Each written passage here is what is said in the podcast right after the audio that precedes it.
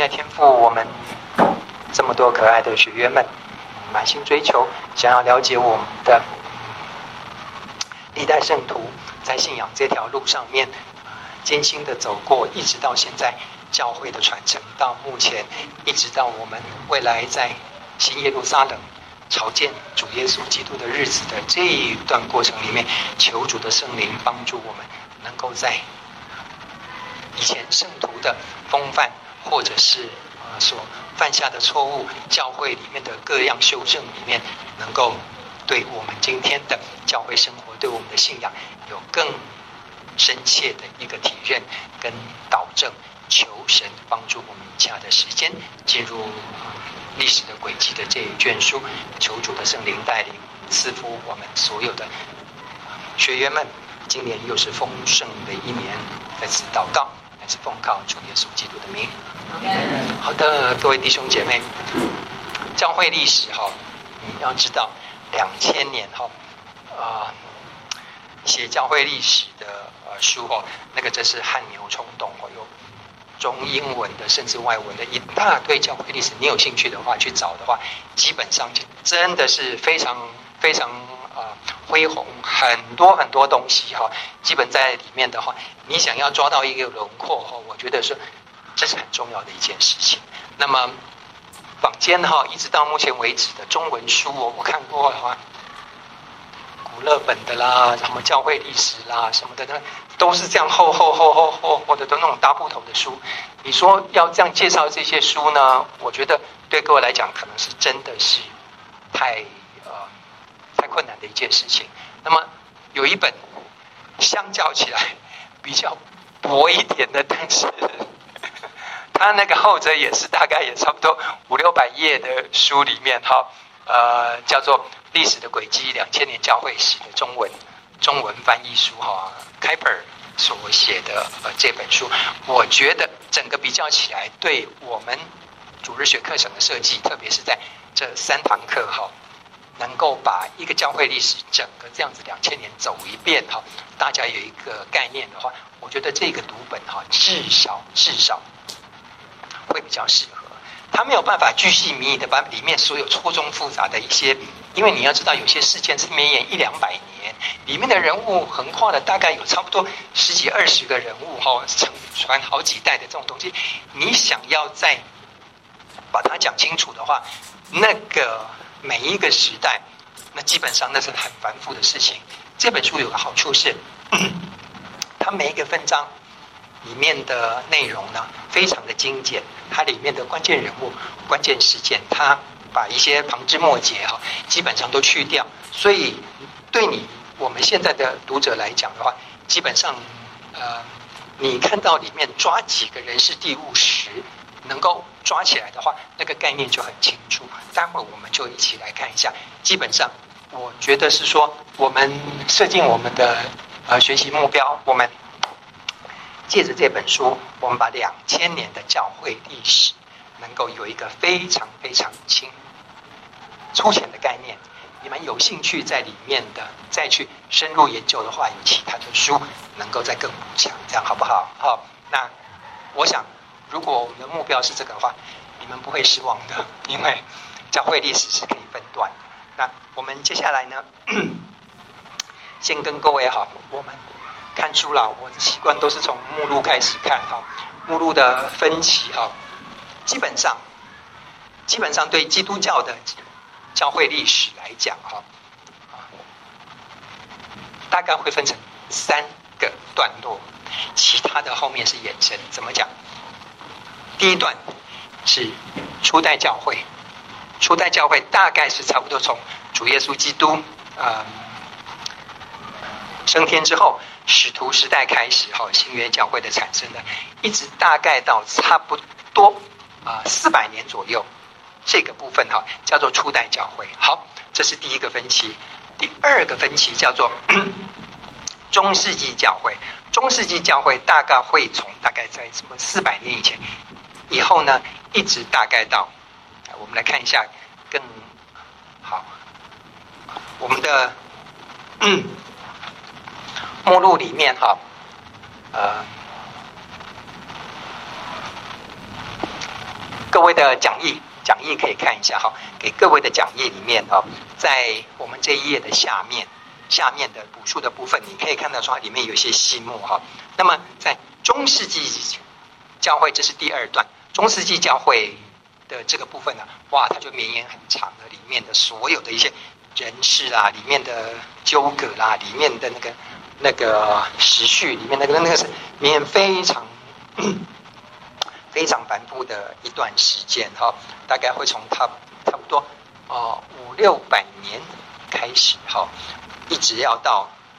一五一七年。那你说为什么叫一五一七年？一五一七年是什么？一定是个关键年。马丁路德把那个九十五条的那个的宣告定上了大门开始的是一五一七年，所以中世纪。教会的结束大概是定啊一五一七年。好，这个是第二段。第三段呢，马丁路德开始就进入到了第三段的部分，改教时期的教会。改教时期的教会呢，大家在可以看得到说，里面的从哪里开始？哦，从德国开始，然后接下来的瑞士的改教，再来里面有一些西欧的改教，苏格兰教会的改教，英国，然后。全世界各地慢慢的整个呃所谓的复原教的整个教会的一个大改革，基督教从天主教走出来的这个部分，这个就是第三第三段的部分。你对教会历史的一个分段从这边了解，OK？所以第一段是初代教会，大概有三百年，然后第二段是。三百年以后的中世纪教会，一直到一五一七年，很长的一段时间。一五一七年一直到现代呢，就是所谓的近代教会。好，改革时期的教会意思在这一部分叫做近代教会。那么其他的的教会历史呢，它延续到说，一直到现在，除了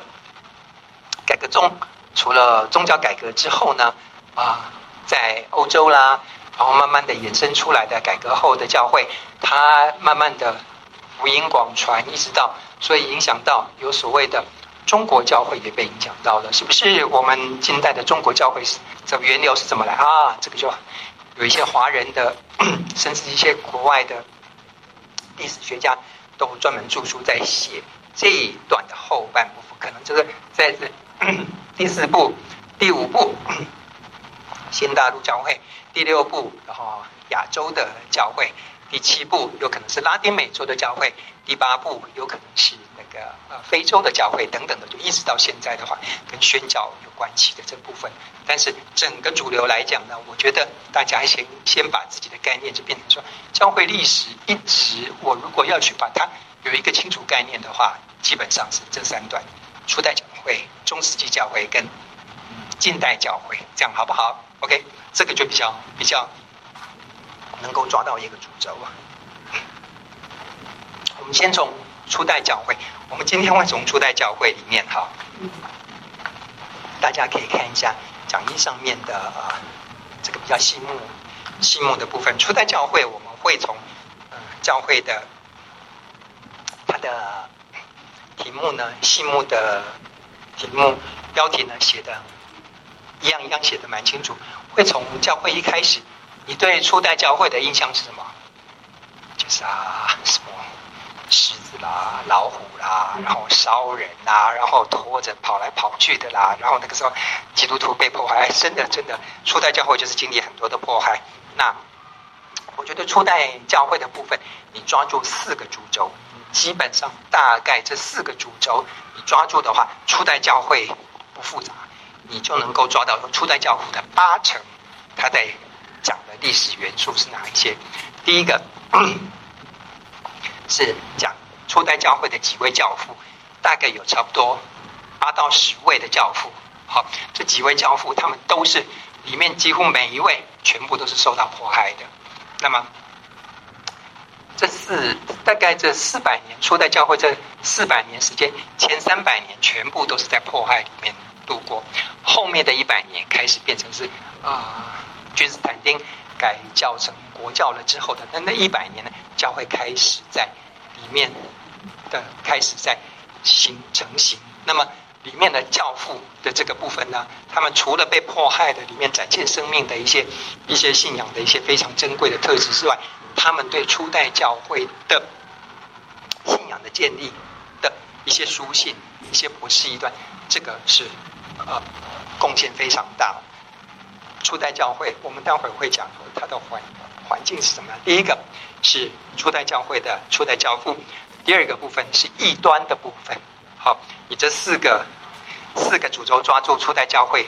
大概的你就会的。第二个是初代教会里面除了正统的信仰的传播以外，有太多太多异端的传播。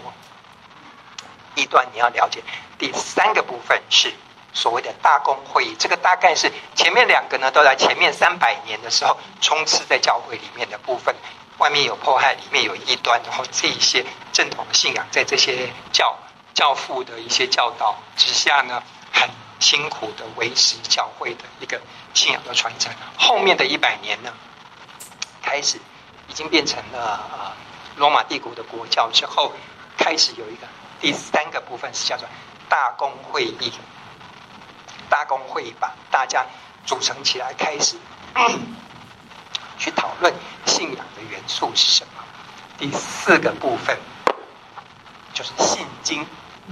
有很多很多的信经。大公会议之后，我们信仰统合的部分叫做信经。好，所以你这四个部分呢，如果能够大概都有一个主轴式的抓住的话，初代教会的这部分的话，你对它的一个概念性的了解，大概可以抓住八成，好吗？我们接下来就来看初代教会的部分哈。先开始，我们对于呃整个大家概念一开始的啊、呃，它是一个非法组织，在罗马帝国里面的话，它是一个很特别，犹太人也讨厌，好、但是罗马帝国也开始在破坏，因为罗马帝国是多神教，但是对于这些很奇怪的，连犹犹太人他们已经很头痛了，在犹太人里面又出来的一群。更头痛的这个叫基督徒的这些家伙呢，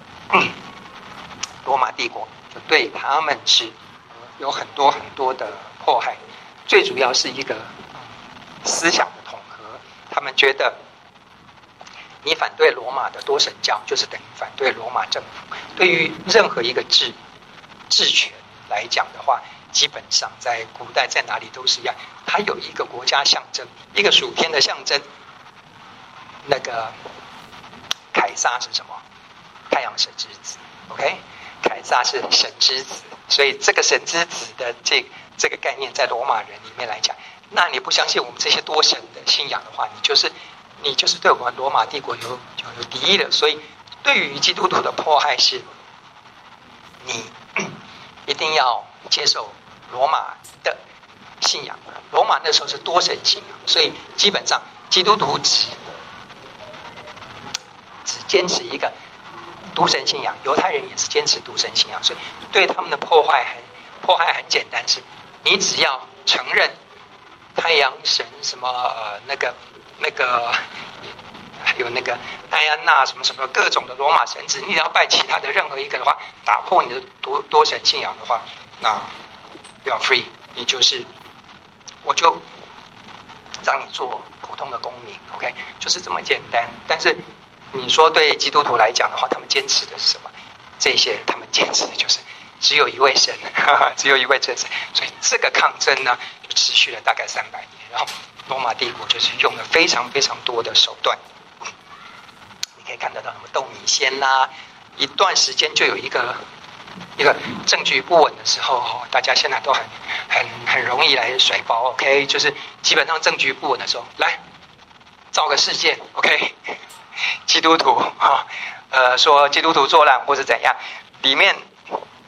最出名的就是尼禄。尼禄呢，尼禄王这个这个人在历史上是毁誉参半的哈。有人说他是他他好，他是暴君，这个是绝对没话讲的哈，脾气非常糟糕。但是他为什么要迫害基督徒？其实基督徒只是拿出来在做垫背的，就是现在有什么事情，然后。有一件非常大的事情，哈，不想让大家知道的话，弄一个比较小的事情，哈，打一个丑闻这样出来，让大家说啊，这个就是就是转移大家的视线。基督徒，尼禄那时候整个罗马城他打打算要重造，因为算是罗马已经很久的一个城市，然后那个地区重划哈，那个那个都更实在是太困难的一件事情。我干脆是什么想办法，就是什么一把火把你烧了之后，全部的话那个要建新的宫殿，要建什么，那个就非常非常的容易啊，他是个建筑。建筑狂哈，所以基本上，那你怎么样跟大家要地啊？那就是好烧了，烧了之后就是什么？基督徒放火，所以这个就是一个一个另外一个迫害基督徒的理由哈。所以从他他不是第一个哈，加上政治原因的考量，加上实际的考量之后，他算是最出名的一个。后面的迫害不断的来，基督徒呢，就是你看到的很多血淋淋的这些，你只要是基督徒的话。你在受刑之前，给你最后一次机会，在所有竞技场面前的所有的人的面前，我用 还有一个祭坛，祭坛上面摆了很多罗马神的名字，说你只要愿意否认你信仰的这个独神的话，拜这些为主的话，你当场就可以释放。OK，但是你说有没有基督徒做这些事情？可能是有，不过都没被记录下来。但是绝大部分的撑到最后被送到竞技场里面去的基督徒。全部都慷慨赴义，那个不不是一颗子弹解决，那个不是注射毒液解决，那个不是屌死，那个是你可以看得到是 有些人是吊在柱子上面做火柱，有些人是被那个饿了好几天的狮子老虎的那个那个那个竞技场里面的那个狮子准备来吃你的哇。那个时候是非常血腥的，罗马人很嗜血的哦，这是他们的娱乐活动，所以所有的观众没有一个同情基督徒，他们只看到那些准备野兽要吃人的话，那个是他们买了很多，就是他们他们的娱乐，看电影好不好？看剧场，然后看看真人实况秀的这这种血腥场面，这个时候基本上是迫害为主，那么。在这些这些受害者里面呢，所谓的伊格拿修啦，所以尤斯丁啦、波吕贾兴起来的，就是几位哈非常在初代教父，慢慢的你都会去研究，你大概就会知道说，所谓的伊格纳修、所谓的尤斯丁、所谓的波吕贾，他们都是每一个教会里面的那个头头。那时候教会不敢明目张胆，但是在传福音每一个地方呢，慢慢的在罗马帝国。开始传播的时候，每一个小教会，每一个小教会都会出来他那个头头。罗马人专门抓那些头头，所以抓到了几个哈，像啊伊格纳修，像尤斯丁，像波吕贾这一些初代教父，这个全部都是受难的哈。那你可以听得到很多很多的关于他们黄金传说写下来的这些历史，你会发现说他们在受难之前哈。不疾不徐，信仰的力量在他们心中非常非常的坚定，所以被捕也没有跑掉，就是跟着过去，然后还会再跟那个那个 开车的司机传福音哈。好，有时候那个司机听得很火大的那个那个那个百夫长就把你一脚踹下去了。是这样的，然后被送到刑场的时候，是自己一拐一个走进去的。然后你会发现，有很多神迹奇事随着他们，即使是火烧下去的时候，那那个你会发现说，他的身体整个着火，可是问题是说，出来人家是说没有那个什么烧焦味什么的，但是出来的那个火呢，出来的那个什么香味，全部都是比那个什么刚烤过的那个。面包还要香的香气，全部充满了整个竞技场里面，然后那个整个身体是保留完整的哈，不是这样那个碎裂的哈。那个他们在死前所讲的一一些事情呢，基本上都被记录下来，是非常非常恢宏。就是你会发现说，有人真的不怕死哎，但是你知道为什么他不怕死吗？我相信是像斯蒂凡呐，像这些。这些事情到后面的话，基本上你会觉得说，哦，其实是很让人羡慕的事情。你会觉得，哦，如果你看影片，你会看出每个人被烧，被这个，那是很恐怖的事情。对我们旁人看着很很很恐怖是，可是你就到他，就到他自己的的立场去想的时候，就说他是自己完全不怕死的。他为什么能够有这种不怕死的这种生命呢？我觉得这是信仰力量的坚持。所以初代教父在一些受难的这些教父里面，在这些呃典范方面有非常非常多的事例哦。所以那个时候影响了很多旁观的一些基督徒哦，他们的信仰更坚定。所以初代的信仰是怎么建立的？他的信仰元素是什么？你会发现在初代教会很特别的一件事情是。他们的资讯不像我们这么发达呀。主耶稣基督是在耶路撒冷受难的，这些事情发生的在在小亚细亚，在以弗所，在呃雅典，在罗马，那已经相距几千里的那个地方，谁知道耶稣是谁啊？这个都已经隔了第二代了。然后耶稣我也没看过他的照片，OK？耶稣我只是听谁？听我的老师或听我的师傅，我的师傅又是听他的师傅，他的师傅又是从又是到那个呃。经过好几站之后传过来的这些，那耶稣到底是谁？基本上对整个信仰来讲的话，是非常难把那个正那个正统信仰整个传过来。所以你要知道，初代的异端很多，因为每一个人，你像保罗，他不是一直在讲的一件事情，是他肯定他的什么？他的权柄，他的使徒的权威是来自于神的。其他的异端，他们讲的我们也是来自于神的，而且你知道口才好的那些异端，他的产品，他卖的那个，他讲的那个耶稣基督，是比你那个口才不好的人讲的那个更多人才信仰。所以很多很多的，那请问耶稣基督到底是谁？他到底是人？他到底是神？他到底是初代教初代教会是没是你没有办法去考证的，这是很辛苦的一件事情。所以异端非常非常多。异端跟正统信仰是整个混杂在一起的。那通常异端的市场，所以异端的卖相，异端所传的会比正统信仰还要大的很多，这是很麻烦的一件事情。更麻烦的一件事，你知道，初代教会它统一信仰的的的那个元素是什么？我们现在是说我们。呃，主耶稣基督是谁？那个神是怎么样的一位神？我们的人是怎么样的人？人的本分是什么？或者是我们的未来是什么？这些你都可以在哪里？那大家看圣经嘛，对不对？是啊，大家全部都是圣经为主，大家来来来看圣经里面怎么讲。你要知道，圣经是什么时候开始的？正典。三九七年，意思是初代教会四百年以前是没有圣经的。那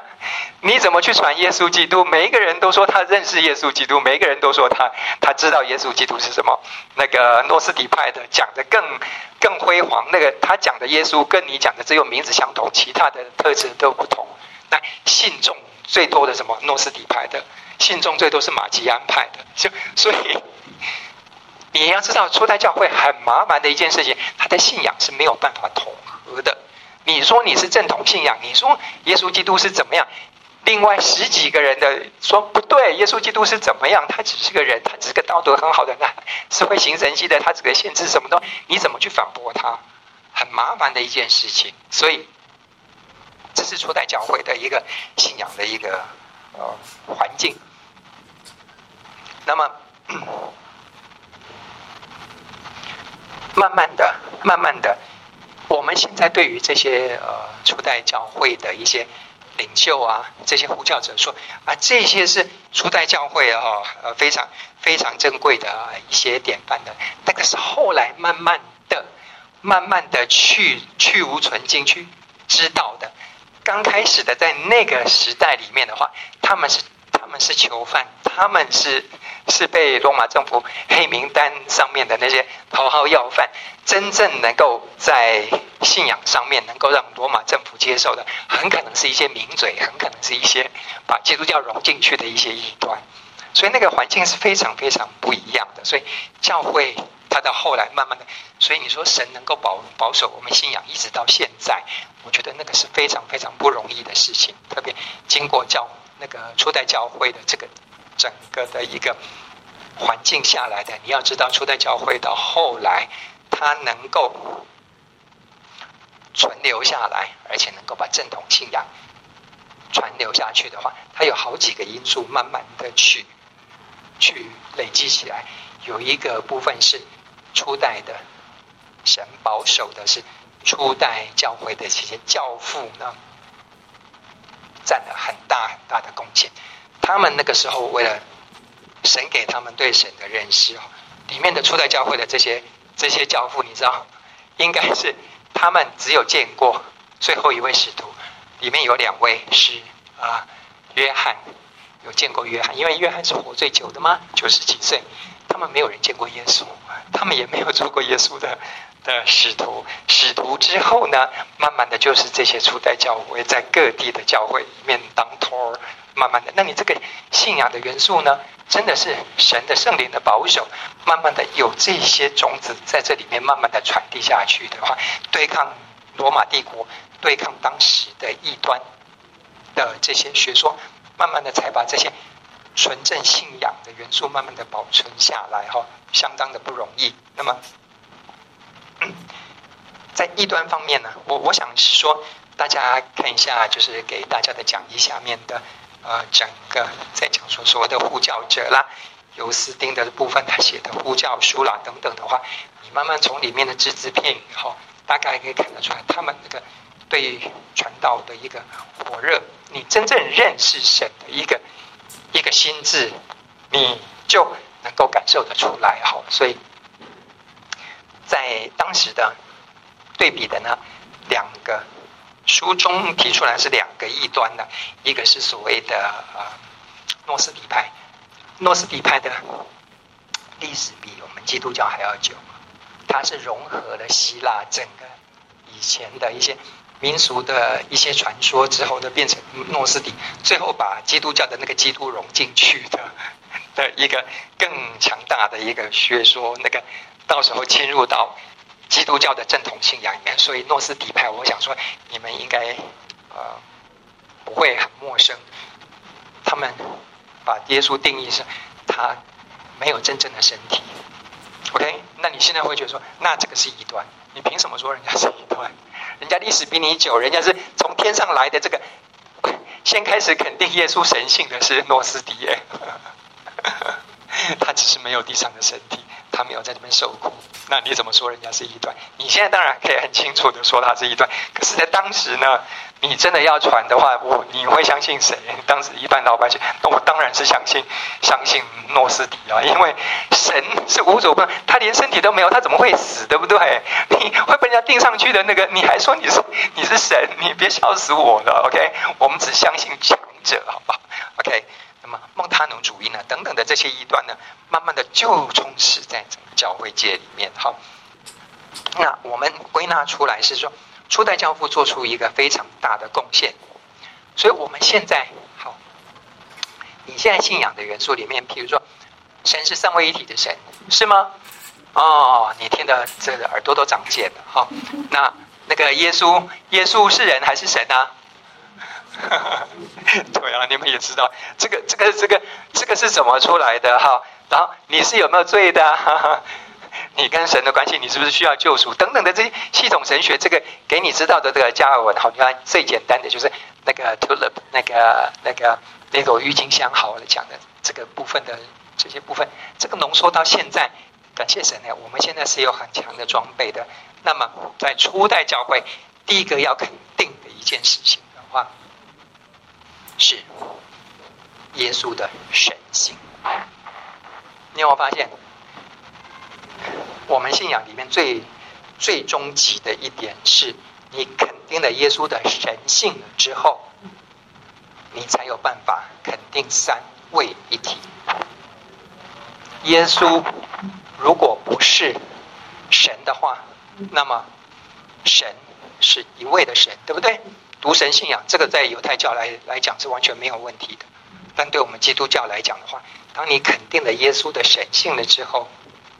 你才有办法把这位变成两位，然后两位了之后，你才有办法把圣灵加进去，变成三位的一体的神。所以最终极、最终极，我们信仰的整个核心最重要，你要肯定前三百年所有教父他们在牺牲生命在主做的肯定的一点，我们信仰最终极的一定是肯定耶稣的神性。耶稣的神性没有被肯定的话，他只是个人。我们的信仰只有一个独神信仰。这样子，OK，持续来讲，当好。所以在后面的大家在讲艾任纽啦、特土良啦、格利勉啦啊，那个奥利根呐，这些全部都在做的一点是在啊肯定耶稣的神性，而耶稣神性的这一点呢，在很多的异端里面基本上是。非常排斥的，所以慢慢的去无存经。当你肯定了耶稣的神性了之后呢，很多的异端就显现出来，是他的信仰是不纯正的哦。在另外一个特别提到的一点哦，在在里面讲了一位特土良哦，北非的一个特土良，北非迦太基的特土良。哎，那个时候迦太基在哪里？阿尔及利亚，现在的那个。非洲北部的那个地方，你知道那个地方在初代教会，那个是比罗马，那个是比亚历山大城，那个是是比所有的欧洲还要再先更先进的那个辉煌的地方哎，所以那个是全世界的第一、第二大城，是在亚历山大，是在迦太基那个地方。哇，那个现在你再去看北非那边哇，简直是荒漠一片。但是那个时候是出了很多的。名将出了很多的学者，出了很多的研究机构和。特土良里面呢，特土良这个人有什么特别啊？基本上除了教父以外，他肯定的是什么？三位一体是从特土良的著作里面写出来。所以我们有很多很多信仰的元素呢，其实是从初代教会慢慢传下来，而且在圣经里面你们都找不到的。这些信仰元素，你在圣经里面看得到原罪吗？你在圣经里面看得到三位一体吗？你在圣经里面看得到神人二性吗？你都是圣经里面浓缩出来的这些这些呃教义呢，其实是初代教会里面非常宝贵的一些信仰元素，这样子传下来，这个奠定了我们信仰的一个根基，从初初代教会开始。那么另外一个补偿。最后，初代教会奠定的几样东西哦，一个是所谓的信经，一个所谓的正典，一个所谓的教会组织，这是慢慢奠定起来，教会慢慢成型了之后呢，信经是什么？你要知道，在当时的话，呃，你们你们每一个教会里面，每一个教会里面，你们信的为什么都说信的是这位耶稣基督，信的是同一位神？你能够浓缩那个信仰是什么？就是所谓的信经。信经的特色是什么？它通常是把信仰非常重要的元素，很很简短的写出来。就像，好，我问你，《使徒信经》长不长？很短，对不对？但是它里面统合的所有的信仰的话，你《使徒信经》在台北、在桃园、在台中、在哪里各个教会的话，一不一样？即使没有圣经的话，这些大家在训练使徒信经的话，仍然能够统合你的信仰，对不对？所以这个就是初代教会，他们在没有圣经，他们在没有传媒，他们在没有办法有这么多沟通情况之下出来的这个信经，有好多的信经，哈，包括尼西亚信经。啊，亚他拿修信经、加克敦信经、使徒信经这四大信经的话，基本上里面的类同度基本上大概大都有九成左右，把我们信仰的元素。所以你说你信什么？信经很重要，credo 的意思在在拉丁文里面，它的意思是什么？就是我信。原来每一个信经一开始就是我信，我信。使徒信经开始的两个字是什么？对，第二句的一开始是什么？我信，我信。所以你们基督徒信什么？我信，我信，我信。这个是信经，非常非常好用，而且是非常能够重合信仰的这个东。这个什么？初代教会凝聚出来。那这些信经是从哪里来的？是经过千锤百炼，从各个教会里面慢慢招聚起来，然后大家开大公会议里面，所有去确立基督的神性，确确立基督的那个人性，确确立了呃神，确立了救赎，确立了啊。教会等等的，这整个浓缩出来非常非常浓度很高的这些信仰的文字叫做信经。所以信经这个部分呢，对于我们信仰初代教会统合是非常重要的一件事情。哦，所以一直传到现在，对我们来讲的话，信仰好像是就是一个一个很容易入手的一件事情。至少有一个，我们知道我们所信的是谁，我们知道我们所信的它的特质是什么。第二个重点，这些信经是从哪里浓缩出来的？三九七年之后，在所有的那时候，你知道怎么样沟通？除了口耳相传，一个地方跑到另外一个地方，就是书信哦。那。你只要会写的人，每个人都可以出他的书信嘛。你那个署名的地方，你怎么知道这封信真的是哥林多前书是是是保罗写的？那你怎么知道那个多马没有写福音？那那你怎么知道说就是写耶稣基督的东西，落落长落落都是啊？每个人都在写耶稣基督，他知道的耶稣耶稣基督，那你怎么从里面去挑出说，最后你会说真正只有四卷福音书？你知道这是非常非常繁复，到三百九十七年，初代教会都已经快结束的那个阶段，慢慢正点才被浓缩出来的。那时候，所以解释信仰在初代教会不是以圣经为主哦，是以大公会议跟信经为主哦，去统合大家的信仰哦。跟我们现在很不一样哦，现在随便的话，各种版本的就烙圣经。我的版本是这么讲，我是版本，大家现在的习惯上，可是初代教会没有这个特权呢，圣经都还没出来的时候，所以那是相当不容易的地方。第三个组成教会的，慢慢的形成出来，就是变成所谓的主教制。谁来带领这些？你们教会的头儿是谁？好，我不是说信友堂，是怎么样？好，任何一个教会在。刚开始的话，所有的教会一直到现在，你都可以看得出来说，每一个教会里面基本上只有一个头，这个叫主教 （bishop）。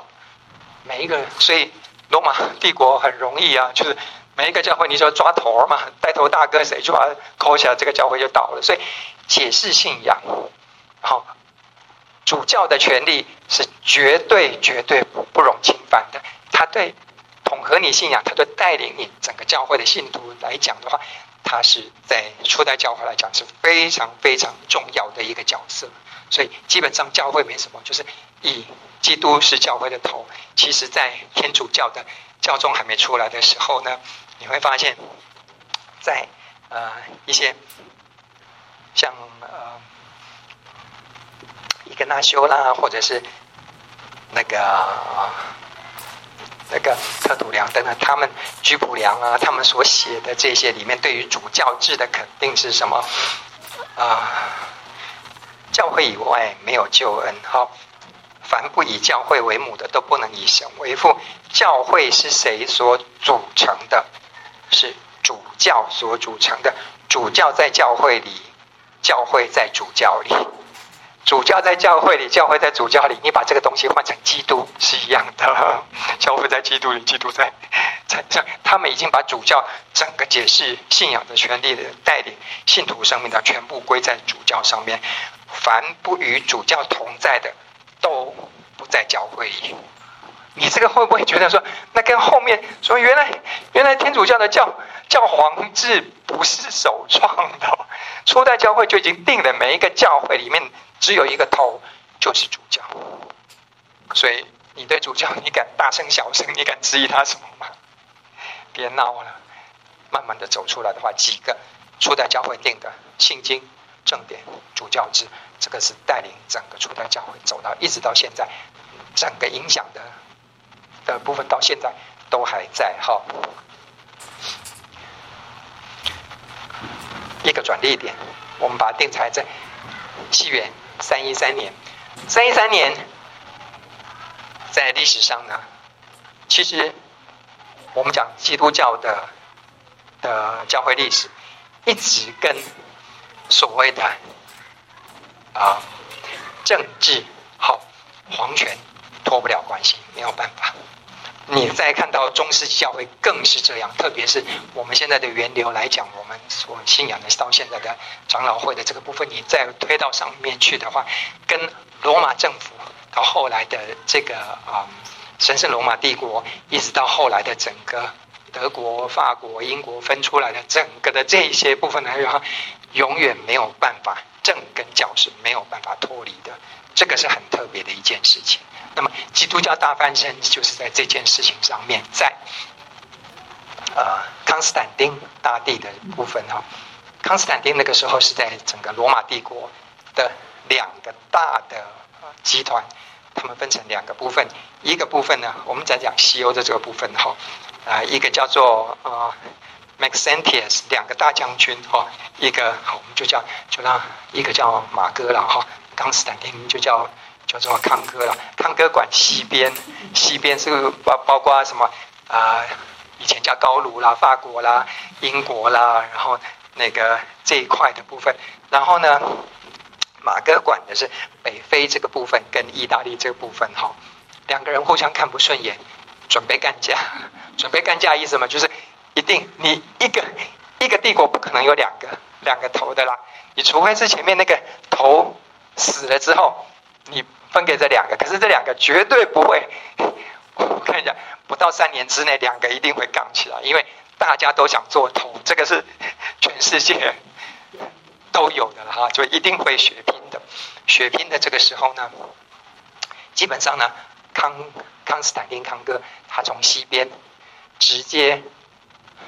绕绕人来，但是他只有来绕了四千人，他的势力比较弱。但是那个在罗马这边的话，那是他的人家的主场啊。那个那个马哥呢，他里面的话大概是比他的比他人多。多了三五三五倍哈，就在那边驻守的。可是问题是，你绕人来的时候，很特别的一件事情，历史事件，这算是一个一个神迹哈。基本上康哥要赢的几率不算大。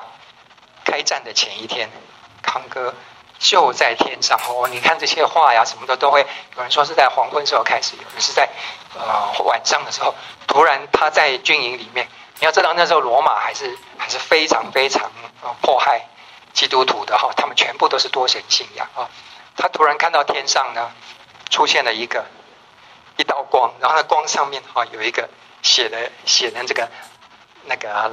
拉丁文叫做什么？靠子靠这个记号，你一定会得胜。好，靠什么记号？下面就是出来的一个十字架的样子。那你知道十字架是什么？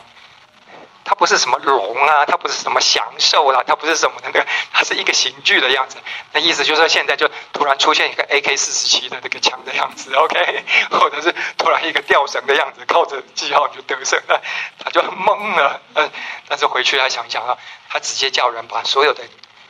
那个部队里面所有的金器银器全部熔掉，当天晚上做了一个大的十字架，就靠这个十字架，他然后第二天出去的时候，原来发现很特别的一件事情，那个马哥呢，他的对手是身经百战的，可是犯了一个战术性的错误，那个在那条他们要遭遇的地方是一条台波河，小小的台波河，上面那个桥大概。大概不超过我们教会的宽度哈，然后那个呃，你在那边马哥呢，你又是主场，你就在那边等着就好了，等他们过来或者是在开战，那个都 OK。可是他不知道为什么穿了满身的盔甲，然后然后直接就带兵哈，就是可能是很很火大那个康哥吧，那直接就冲出去了，冲出去的呢，大军这样一过去了之后呢，没想到是，因为军队们。人数实在太多，还没冲到，还没冲到对岸，在桥上的时候，他的盔甲太重，他就被自己的人推到水里面去，压了四五层之后，他就淹死在里面了。所以那一战根本还没打的话，那个康斯坦丁就 那个十字架还没走到的时候，就就已经赢了。所以整个帝国就全部在康斯坦丁里面。从这一天开始，三一三年的这场战役之后开始，康斯坦丁他心里面就。整个把基督教呢，从迫害的角色，让他们变成是是合法的信仰的团体，然后不会再歧视啊，不会再迫害，然后一直到后来呢，慢慢的基督教越来在康斯坦丁，康斯坦丁我要讲说，他是穿的一个戒，人家说不是说哦，康斯坦丁后来受洗了吗？你看他变成了基督徒，但实际上你去了解康斯坦丁呢，他毕竟是一个一个一个国王，好吧？他是任何宗教的国王，好吗？所以他是穿着基督教 十字架的制服的国王，但是里面全部都是异教徒的思想。他虽然受洗了，可是他也那个什么醍醐灌顶啊，有很多的仪式在那。他到死的时候还是叫他自己叫太阳神之子。OK，那他把对基督教呢有很多的礼遇。那么在基督教把它变成国教了之后呢，对基督徒特别特别优待。所以呢，这个发现的一件事情是，世界侵入教会怎么说？原来基督徒是在那三百年是受尽打击，然后教会还是挺立的。可是这个一开放之后，你知道他对基督徒的礼遇到什么？做公务员，其他人的薪水，寻寻常的薪水，但是公基督徒公务员的加给是一倍半。然后人家要去当兵，要去干嘛的话，基督徒不用当兵。你要知道，他对基督徒的一个礼遇，变成超过说所有的人，变成根正苗红，全部都涌向的。每个人都以做基督徒为荣，基督徒就升官 啊、家财，然后那个那个做生意什么什么，全部都是精神的机会。整个国家一下子全国那个没有比这个变成国教还要再更 更风行的事情了，所以就变成广开财源一件事情。你觉得这个教会是好的吗？所有人进教会只是为了发财，只是为了做官，所以这个时候的基督教整个是。大蓬勃，但是对基督教来讲，这个就是开始一个世界进入教会，一个慢慢的准备进入中世纪教会里面一个教会的一个前进，这未必是好事哦。所以啊、呃，特土良讲过一件一件事情，教会的种子是什么？能够让教会种成长的是殉道者的血，才是教会的种子。财富不是，升官不是，国教不是，所以真的对我们的信仰来讲，真正对我们生命有好处的是什么？给你升职，给你加薪，不是吧？好，这是一个转捩点。那么接下来是，接下来康斯坦丁在上来了之后，嗯，康哥呢？算是一个，算是一个历史上评断哈。我们撇开信仰的角度来讲，他算是一个嗯很有谋略、很有才能的一个君主。那么他第一件事情的话要做的统合基督教这件事情，就是统合你基督教的信仰。对罗马人来讲的话，很重视法理、例文、例句，所以白纸黑字这些东西都讲得清清楚楚的。这个是连信仰的东西都是他有信仰的该遵循的这几条几条的什么信经，那全部都要把你列出来。所以呢，你们基督教的信仰是什么？哎，那时候还在各说各话一海，那个那个完全没有办法统合，异端的声音比正统的还要大。你凭什么说人家是异端？你凭什么说你是正统？大家全部罗马帝国里面所有的人叫来开会。第一次的会议叫尼西亚会议，哈，这是很重要的几次会议。尼西亚会议、君士坦丁会议、加克敦会议，哈，这几个会议的话，就是叫做所谓的大公会议。所以基督教的大公会议呢，这是接下来的的后面的初代教会后面这一百年重视的一件事情，哦，三百二十五年，哦，三百多个主教从各地帝国的左边、呃东边、西边全部叫过来开会，开了多久的会，你知道吗？君士坦丁开会的时候，自己坐在那边哈，然后那个你们来这边哈，你们住那个 resort，你们吃的、你们用的、你们的臣仆、你们什么全部带过来这些东西，来，为了表现诚意，全部都国家出。开会开了多久？你猜？君士坦丁的后来自己受不了，他本来以为大概是顶多开个三五天，大家就凝聚了这个信仰的东西，开了两百七十几天。你都快疯了，你知道？他每天吃的非常好，然后大家在里面就不断一直在变，一直在变，一直在变。然后后来出来一个尼西亚会议后，三百嗯，这个尼西亚出来的一个叫做尼西亚信经后，承认的一点最重要的是，耶稣基督好，里面有一段《尼西亚信经》是“圣而神者，为父所生，并非受造与父同质”，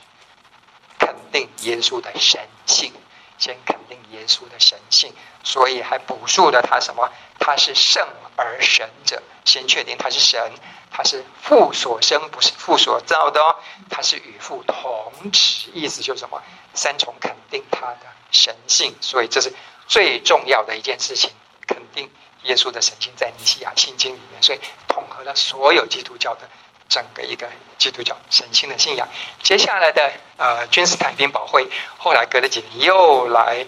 嗯召开会议，慢慢的形成加克顿会议，慢慢的之后肯定了耶稣的神性之后，到了加克顿会议开始肯定了什么耶稣的人性。你会发现，哎，倒过来了，不是吗？你肯定了耶稣的神性，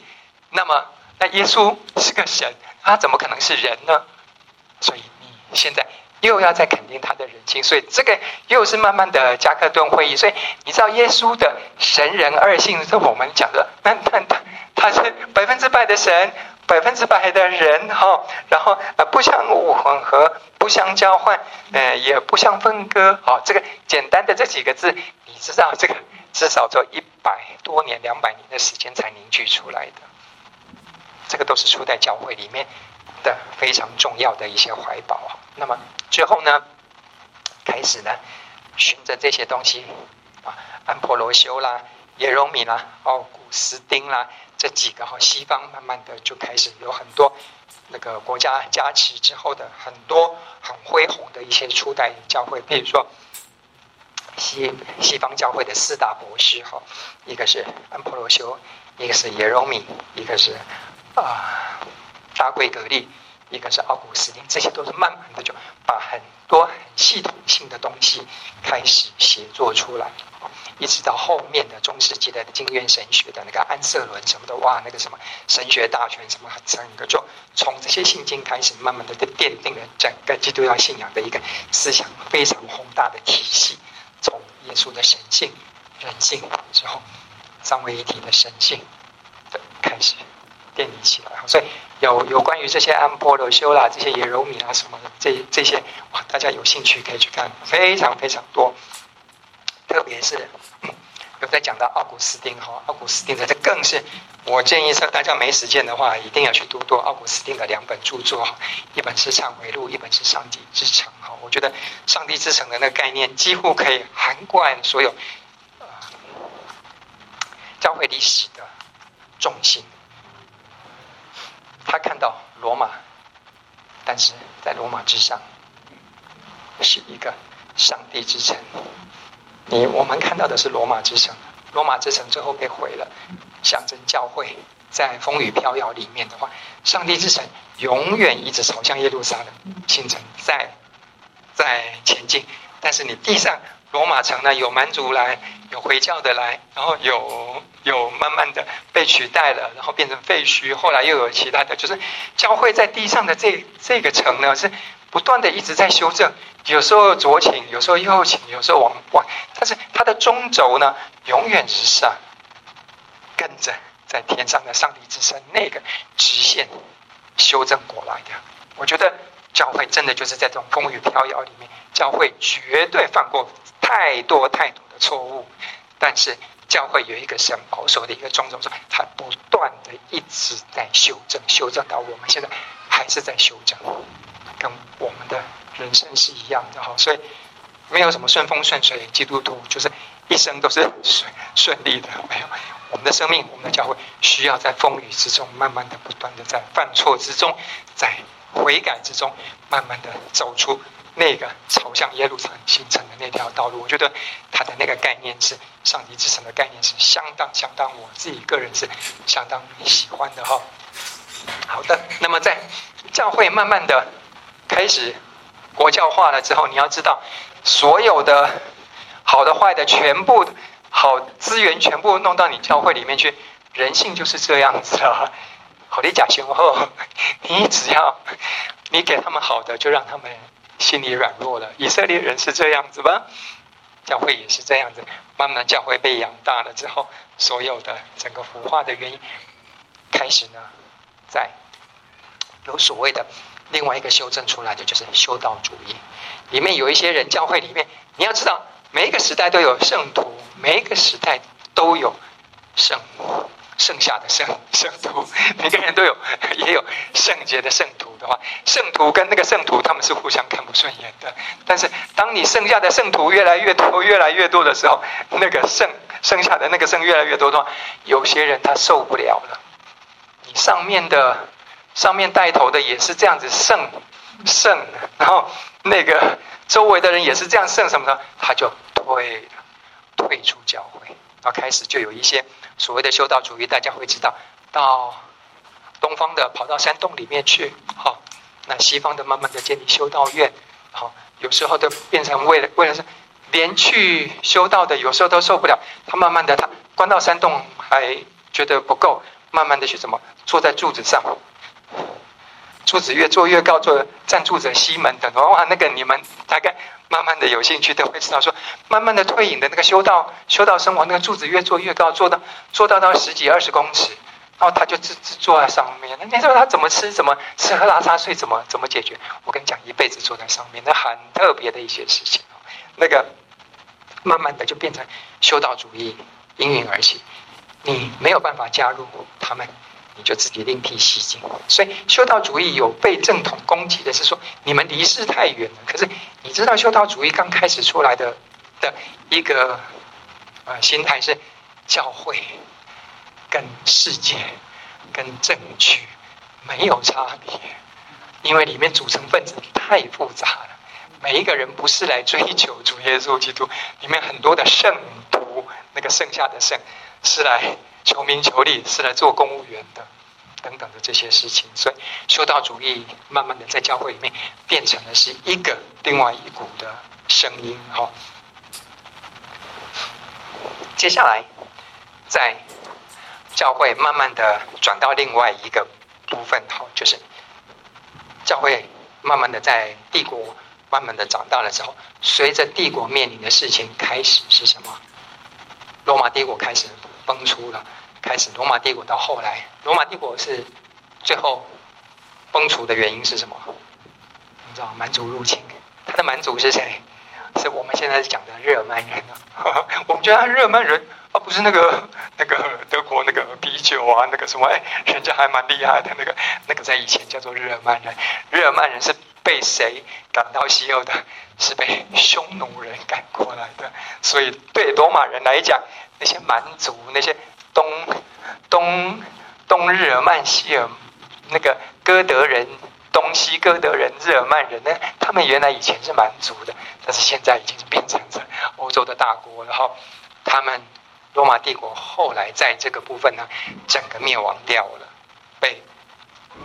罗马帝国后来变成两个，一个是东罗马帝国，东罗马帝国挡住了。哎，东罗马帝国。离那个东西哥德还比较近，但是问题那个时候东罗马帝国是你知道在土耳其啊，在在那个东罗马帝国拜占庭帝国那边的话，他挡住了，所以他又延续了一千多年。结果那些呃东东西哥德人呢，日耳曼人呢，打不了东罗马帝国，后来就随着地缘就跑过来这个中欧西欧这边的话，然后接下来沿着那个呃那个那个。阿卑斯山这边下来的话，整个罗马就被他们打掉了。所以那个时候剩下来那个罗马帝国到最后的话，它真的很惨，完全是没有任何的政府啊，已经没有办法办事。然后一批一批的外族一直在在打，然后来蛮族人，他为什么叫他蛮族？他做过来，他不会跟你讲和，他不会来干嘛？他来就是来做两件事情：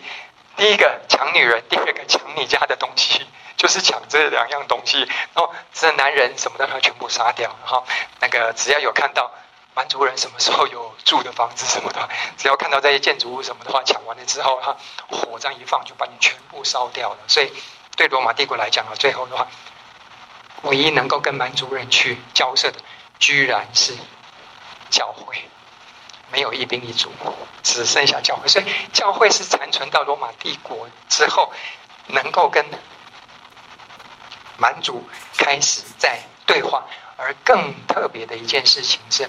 教会慢慢的在呃跟蛮族人对话之后，这些蛮族人经过的一百年、一百五十年，这些日耳曼人、这些东东西哥德人、这些入侵的蛮族，最后都变成基督徒了，所以才有今天的你所谓的欧洲式基督教国家嘛。那个时候，在初代教会开始的话，蛮族人你会发现说，哇，基督教真的是有它很特别的一股力量，软弱的力量。他没有军队，但是他借由留下来，借由跟蛮族人慢慢的生活，然后把这些蛮族人全部变成是今天欧洲有基督教文化的一个西欧文化，包括政治，包括社会，包括教育，包括什么，全部都是经过基督教洗礼，这是很特别的一件事情哈。那那个时候呢，特别的一个代表叫做大贵格利哈，大贵格利是一个很重要的一个在那个时候蛮族的，嗯，算是四大教父里面的话为首的一个最初的。他的整个一个罗马帝国真空的时候，他自己肩负起来的一个是要把罗马，特别是意大利这边的罗马的整个政府制度，整个也没有国防了，也没有政府的那个政府机关全跑光了哈，人民也跑光，在那个废墟里面，他自己是一个主教哦，慢慢的要肩负起建立罗马的一个一个一个。责任哈，那个没人叫他这么做，但是他自己慢慢的就在跟罗马同进退的时候，就把整个罗马城慢慢的民心什么的，教会从那个时候开始呢，洗刷了以前的一些一些那个什么，就是教会全部都在那圣徒哈，剩下那些全全跑光的啦，真正剩下来的大概就又是回到一些圣徒，又是经过这些迫害，慢慢的这些啊、教会慢慢的又。又重新有一次的建立起来的，就在灰烬里面慢慢的在建立起教会哦。这是要感谢圣徒的部分。而在大概六百年左右哈，我们现在呢第二步开始阶段的部分呢，是从中世纪教会开始。一开始我们大概。有人是从蛮族入侵开始，不过我们这卷书里里面是讲讲说，转到另外一个场景，回教的兴起。那个时候教会面临的，除了蛮族以外，开始在外界世界另外一个更大更大的一个势力的一个侵入呢，就是回教势力。回教在那六百年开始的两百年之间，它整个席卷的一个啊范围，比罗马帝国还要再大。所以包括了整个中亚啊，包括了整个非洲，整个的扩展的非常非常大，很特别的一件事情啊。那么，所以里面在讲到所有的呃那个穆罕默德，大家在讲义里面可以看得到哈。同一篇第九下面的话，整理给大家看穆罕默德的一些简介哈，就是整个的一个嗯亚洲啦，还有那个中亚啦，还有。这些非洲这些哈，甚至已经迁入到了西班牙，也曾经都是那个回教徒的的一个领地哈。回到回到罗马帝国被毁了之后，接续罗马帝国的是什么？基本上接下来的一百五十年，已经是都是混血的欧洲的罗马人然后，没有纯种的罗马人跟那个。意大利人现在在那些呃整个罗马帝国以前的首都，特别是在西罗马帝国这个部分的话，都是混血的啊、一些蛮族的后裔啊、里面讲到的是一个叫做，它叫做拍饼哈，慢慢的建立起来的是 取代罗马帝国后面的是在大概德国啊、法国、意大利。这一块的为中心发展出来的基督教文化跟整个欧洲文化的一个中心的这个部分，后来慢慢在查理曼的时候呢，在批评的孙子吧，孙子辈的查理曼就是查理曼的神圣罗马帝国延续的罗马帝国往日光荣取名叫做神圣罗马帝国，其实跟罗马帝国没有太太大关系。它基本上血统啊什么都是一个新的一个王朝，但是那个在接续后来的就是另外一个朝代哈，所以批评呢，那个时候教会跟呃跟王权的关系又进入到一个新的阶段哦，开始呢批评到嗯。兼顾他的王位哈，在德国那边，因为有很多那个时候的啊一些政治政治的组织啊，整个的这些的一个一个角力之后，他需要教皇的加持，然后教皇也需要批评他们有很多蛮族的一些势力啊，他们没有武力，所以也需要批评这边的的帮助，所以鱼帮水，水帮鱼，所以教教会跟。啊、嗯，政治的关系、军事的这些协调呢，变成是一个互相帮助的一个关系，互相拉抬哦。所以啊、呃，慢慢的教皇呢，变成他开始也要涉入了这个政治的一些角力。所以，在后来呢，你看查理曼帝国，然后变成了慢慢的演变成查理曼帝国，到后来分开的时候，现在的法国。现在的意大利，现在的德国，慢慢的都分出来的话，就是从那个查理曼帝国慢慢演变出来。那教会跟他们的关系就非常非常错综复杂哈。这个教皇制呢，里面慢慢出来，所有的教教会呢，罗马教会呢，慢慢的啊、兴起的。经过了很多次的一些蛮族啦，或者是里面的啊，一个跟查理曼帝国的交涉呢，罗马教会的在罗马那时候有很多的主教哦，但是罗马的主教他一枝独秀，特别的慢慢就变成变成我们现在的熟知的那个基督教的前身。所以你要知道，他们跟批评啊，跟那个查理曼帝国的那个关系好的时候，意大利大概有六分之的六分之一的国土是。是那个呃，神圣罗马帝国给教廷的，不是现在只有那个弹丸大的那个那个梵蒂冈而已，只是后来一直被说了。原来的他们的教产、他们的财富，那个是在神圣罗马帝国的 base 是在现在德国的那个部分，但是那个教廷的这个部分一直都是在罗马这个部分，所以两边呢隔着那个。那个阿尔卑斯山的互相往来呢，但是这个这个交通呢，这个互相帮助的这个趋势呢，延续了好几百年哦。所以在历史事件呢，让教皇呢又兴起了另外一个盛世哦。啊，在神圣罗马帝国开始的时候呢，跟罗马帝国不太一样，开始的欧洲有一个社会制度的改变，那个叫做。封建制度，你会发现很多安徒生童话什么的话，为什么天地都是王子跟公主啦？然后有什么骑士啊？什么？你要知道那个时候的话，它没有一个统一的。毕竟神圣罗马帝国，它管辖的范围其实已经没有办法像罗马帝国这么幅员广阔。它在的这个这个部分呢，慢慢的还有周围还有那么多的其他的国家，慢慢的变成是什么？一个封建制度出来。封建制度其实讲明白了就是。啊，国王是比较虚位的，因为你没有办法管那么多地方，你就找什么？找你的诸侯，或者是找一些当地的头儿来帮你管。那你把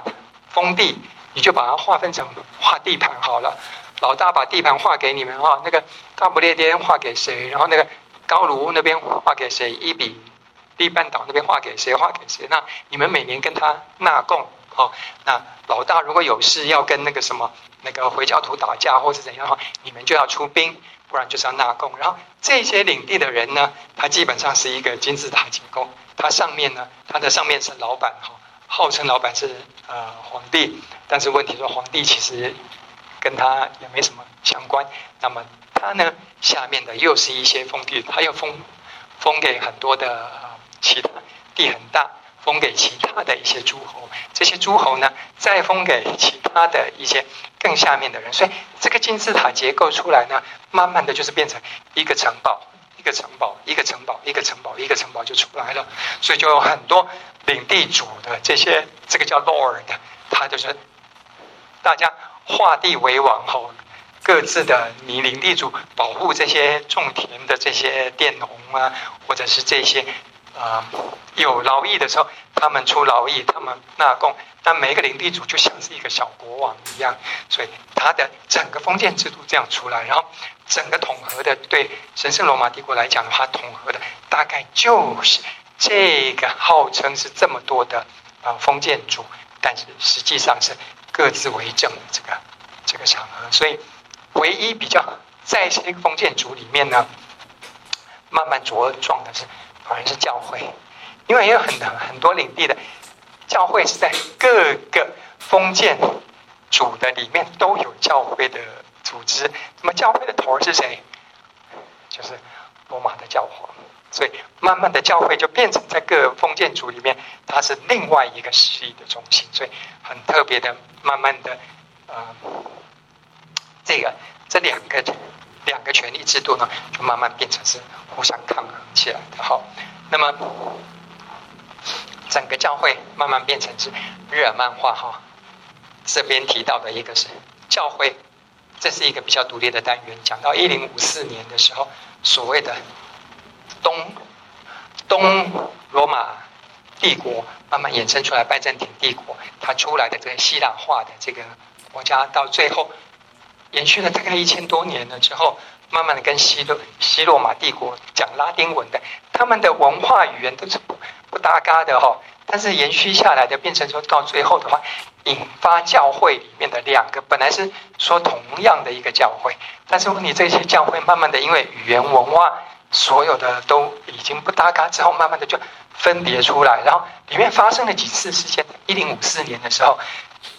啊，变成互相大家互相，呃，君士坦丁堡教区的这个老大跟罗马的。教区的老大呢，大家互相把互相开除会籍，意思是那时候全世界的基督徒就全部都被开除会籍了，所以这就是变成了一个教会大分裂的一个历史的一个关键点，一零五四年哦，所以这个是历史上，这也是不得不慢慢随着帝国的分裂哈，西罗马帝国先亡了，但是东罗马帝国还延续的。对，下来，然后你会发现说，东罗马帝国这边的到后来的教会变成什么？东正教，他们自己取名叫 Orthodox，我们是正统。我们在东方正统的教会，那西方的罗马的这些教这些教会呢？他们叫什么？我们叫做什么？我们包容性的，我们叫大公教会 Catholic。所以分庭抗礼，一个叫正统的，一个叫大公，所以分别出来，慢慢的就变成一个就变东正教，一个就变成天主教。天主教永远是以这个。教宗为主，可是，在东正教很特别的，东正教因为它的历史缘由，东正教的教会永远是在君王统治之下，一直到现在的东正教还是哦。现在的东正教他们是属于什么？沙皇统治，在俄罗斯总部在俄罗斯，他们还是沙皇下面的一个管理的一个部分，然后一直到后来就宗教的这个部分被呃共产党整个整个。压制了，可是问题，他们宗教这个部分的话，他们永远是在皇权之下。在西罗马帝国呢不一样，西罗马帝国的教廷的力量跟国王的力量是一直都是有合作的时候，也有互相抗衡的时候，有高有低啊，这是不太一样的地方。那么好，教会里面延续的这个。这个部分是讲说，修道主义到后来再讲说，有一个在有一个运动哦，里面的那个圣徒真的是很有生命的圣徒，慢慢的在对教会里面一些腐败的现象，慢慢的开始出来有修道院，开始出来的有克吕尼修道院的一个革新运动哦，这是教会里面的一个革新的运动，所以那个影响了非常非常多的啊信徒，然后那个。有几个关键点是那个时候的君国王要支持。第二个，那个时候教会里面的啊带领者要有看见，所以里面会提到一个非常非常不呃很特别的人物，叫做我们可以一个叫利欧九世，利欧九世之后的一个啊一个贵格利七世，贵格利七世呢特别要提提提到的是，他是一个从官僚体系里面出来，但是最后革新力量是不官僚，真的能够投入在啊革新的这个教会才才会有一个革新的力量。这个大家可以去看看看讲义里面哦，讲义里面你特别注重那个那个 Hildebrand 这个贵格利七世的这个部分哦，他跟教他跟皇权里面的一些争斗啊这些啊是非常非常的特别。那么亨利三世那个时候是啊神圣罗马帝国的国王。亨利三世跟亨利四世这对父子呢，跟希尔德布兰就是贵格的其实那个那个交流那的那个尔虞我诈的那个部分呢，哇，那个是堪称史上真的是很特别很特别。你要看历史剧、宫廷剧的话，那个是很有特别的这个部分，是该软的时候就软。那个时候，亨那个亨利三世帮助了。希尔德布兰，然后整个教会统一起来了，然后革新运动也出来，然后到他儿子的时候呢，那个亨利四世想又有大有作为哈，又想要压制教廷的那个力量，然后希尔德布兰反制他，最后呢革除了亨利四世的教籍，然后不准他做那个德国的国王，那。那你觉得哪边会赢？就没想到德国国王怂了，因为德国国王新即位，人家这几个大臣，他们封建主呢，认亨利三世是老大哥。可是你要知道，认老爸不见得认儿子啊。亨利四世上来年轻的话，谁鸟你啊？所以后来你一上来得罪了希尔德布兰，那希尔德布兰加入其他的贵族，就把那亨利四世呢，亨利四世居然能够在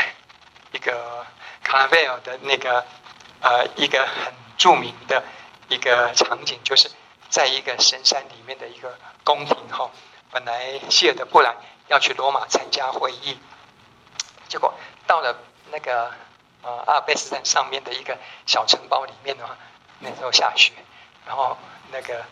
亨利四世呢，那时候被革除了，革除了不止革除教籍，他连皇位都被革除了之后，他就从德国那边，他不知道怎么知道的消息，然后。连夜赶到那个城堡外面，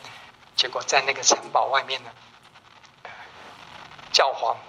在那里面，他也有点有点害怕了，因为他离开了他本部在那边，他也不晓得那个亨利四世到底是要来硬的还是软的啊，就关着门不见他。啊，听说那亨利四世在雪地里面呢，就是呃，只披了一个一个毛一个毛毯，然后双脚全部都是赤脚的。在雪地里面站了三天三夜，然后求他的原谅。最后呢，那个进去了，进去城堡，然后恢复他的那个教籍啊。然后他那个国王好不容易回去，回去了之后，隔了没没一阵子呢，那个教皇有伦巴人来入侵，入侵了之后呢，最后他那个。趁着教皇有难的时候，那个呃亨利四世呢，继续的哈带兵准备来剿灭这个 这个这个教皇。教皇傻了，出逃出逃了之后呢，最后那个郁郁而终。那这个亨利四世呢，所以你说这个这个宫廷剧斗啊，所以他的悔改呢，算是非常非常著名的一件事情。他的悔改真的是悔改吗？也只是个政治操作。然后，但是希尔德布兰呢，至少他在整个权力角逐之中呢，算是一个把教会整个跟皇权的一个呃争斗呢，拉到了一个新高点。所以这个好，这有兴趣的大家再去再去看哈，这个希尔德布兰，大家记得这这一点哈。这个就是亨利四世跟贵格利七世挑战。然后他革除了他的教籍，然后啊，皇帝呢，最后摩擦仍然继续了。最后呢，他们现在一个争执重点就是有一个很实际的一个所谓的授医权啊，沃姆斯协约就是很重要的一点是，所有的这个教区，教区里面每一个主教的任命，好，任命这个主教谁来任命？你不要觉得说那个任命好像没什么，是我今天替谁任命，我今天替谁收集，你今天就是听我老大。所以这个部分呢，以前都是在国王的手下，都是在国王，因为国王基本上是教廷是很大的一件一件事情。那。那个很大的一股势力啊！你任命他的时候，他以后纳贡，他以后什么的，全部就像那些领土主一样，拿个剑在你的肩膀上拍一下，拍一下的话，你就是我的人，我是老大，你是我收的小弟，是这个意思。那教廷也是这样。可是谢德布布兰上来的话，他就想把这个权力拿回来教廷。可是你要知道，对老大来讲的话，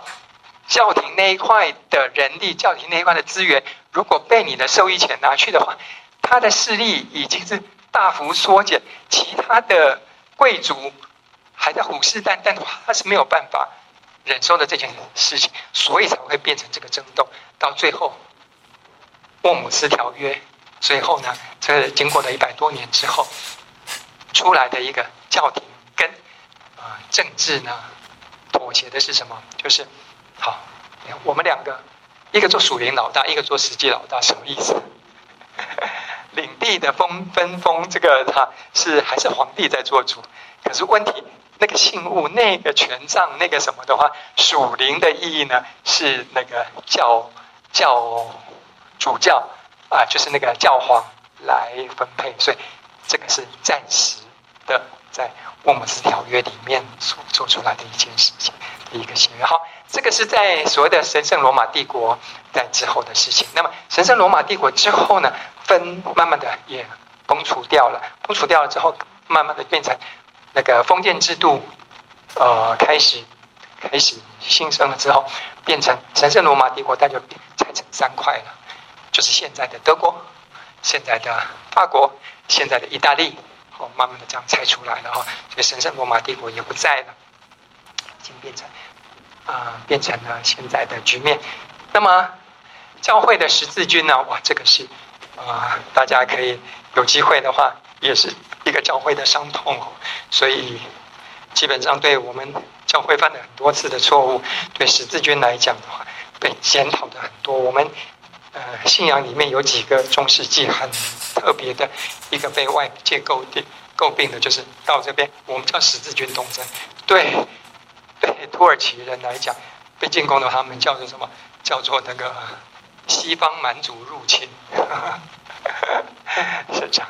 就西方的蛮族入侵，但是那个我们叫做十字军东征，你看那个名字差多少哈？有机会的话，大家看一下，就是整个对于一个一个信仰的一个部分，是变成你对生物的崇拜，包括都已经到了圣地去的话，信仰展现出来，是我到圣地去的话，我去参与圣战，回教徒的圣战不是。不是现在才开始的哦。参与圣战有个好处是什么？你可以去今生，你可以得到土地，然后你你所犯的罪可以免债，然后另外一个是在来生，你只要参与圣战，教会加持你的话，你的罪全部都可以赦免了，你可以直升天堂。这个不是回家图讲的，这个在十字军东征的时候就已经开始出来，所以你知道有很多很多的游民，有很多很多生活很艰苦的的一些佃农什么的话，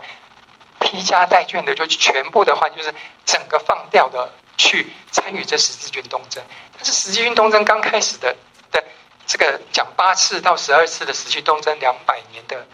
历史来来来评估的话，只有前三次是在打打。耶路撒冷，好，那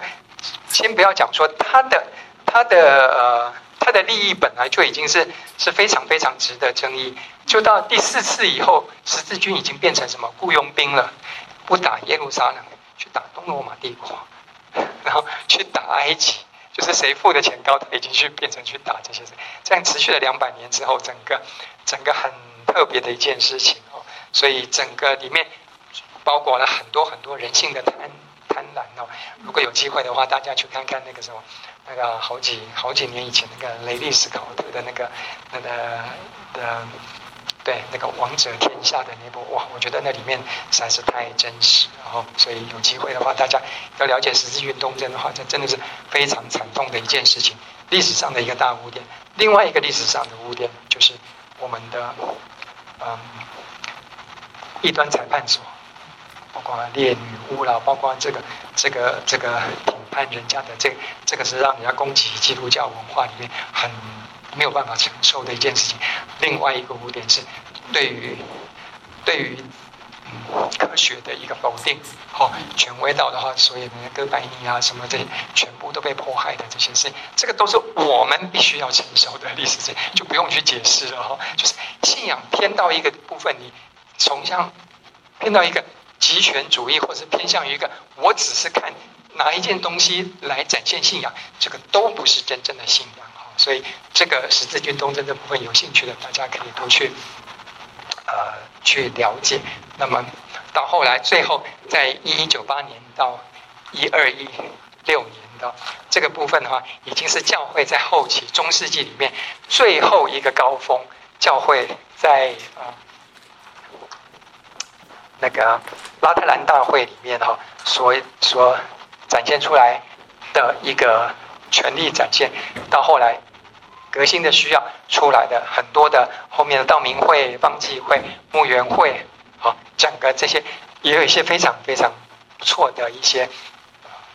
修道主义出来，好，所以这个毁誉参半，整个教会的起起落落呢，在教皇制的话，这是最后一波达到顶峰的部分，哈，在英尔森一世跟